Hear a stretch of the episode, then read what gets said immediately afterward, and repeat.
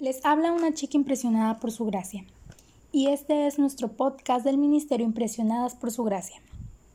Estás escuchando Reto de Lectura 365, una chica impresionada por la palabra. El día de hoy nos encontramos en el día número 249 y hoy leemos Ezequiel 46 al 48.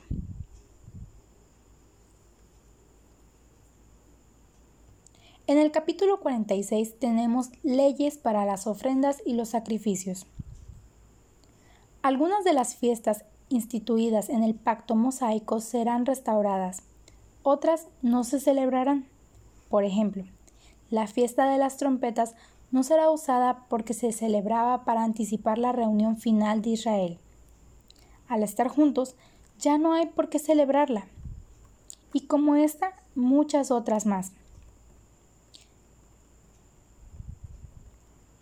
En los capítulos 47 al 48 tenemos una visión general de la tierra.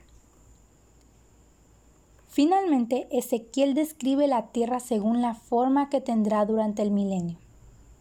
Un río sale del templo y de la ciudad hacia el Araba, hasta llegar al mar. El agua del río produce vida en sus riberas. Al desembocar en el mar muerto, el agua producirá nueva vida y muchos peces habitarán en él.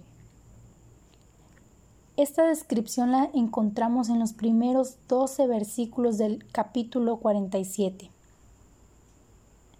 Las fronteras exteriores de la tierra serán engrandecidas, como dice en los versículos del 13 al 23, y además estará dividida entre las tribus, según los nuevos límites. Los levitas poseerán su propia tierra, también la tendrán los hijos del príncipe. Esto lo podemos ver en el capítulo 48, en los versículos del 1 al 29. Y la ciudad tendrá tres puertas de entrada por cada lado. Cada puerta llevará el nombre de una de las doce tribus de Israel, según se describe en los versículos 30 al 35 del capítulo 48. Finalmente se le pone un nombre a la ciudad, la nueva ciudad se llamará Jehová Samá. Este nombre quiere decir Jehová está allí.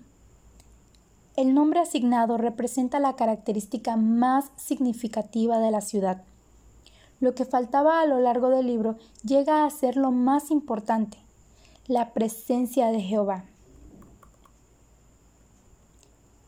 Cada promesa hecha en los pactos anteriores se cumplirá justo aquí. Israel sabrá quién es su Dios. El nombre del Señor será nuevamente engrandecido y exaltado en todas las naciones. Israel también conocerá a su Creador por medio de la restauración. Habiendo conocido la justicia de Dios para castigar, podemos también apreciar su grandeza para restaurar. Él mismo ordenó el juicio y es quien manda la restauración. Dios nos trata a nosotros en la misma manera hoy que cuando corrigió y bendijo a Israel. Cuando no le creemos y somos desobedientes, nos disciplina, como buen padre. Pero cuando confiamos en Él y obedecemos su palabra, Él nos bendice.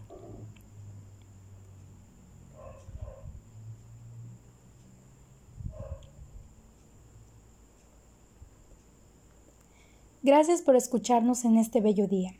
Nuestra oración es que Cristo viva en tu corazón por la fe y que el amor sea la raíz y el fundamento de tu vida, y que así puedas comprender cuán ancho, largo, alto y profundo es el amor de Cristo.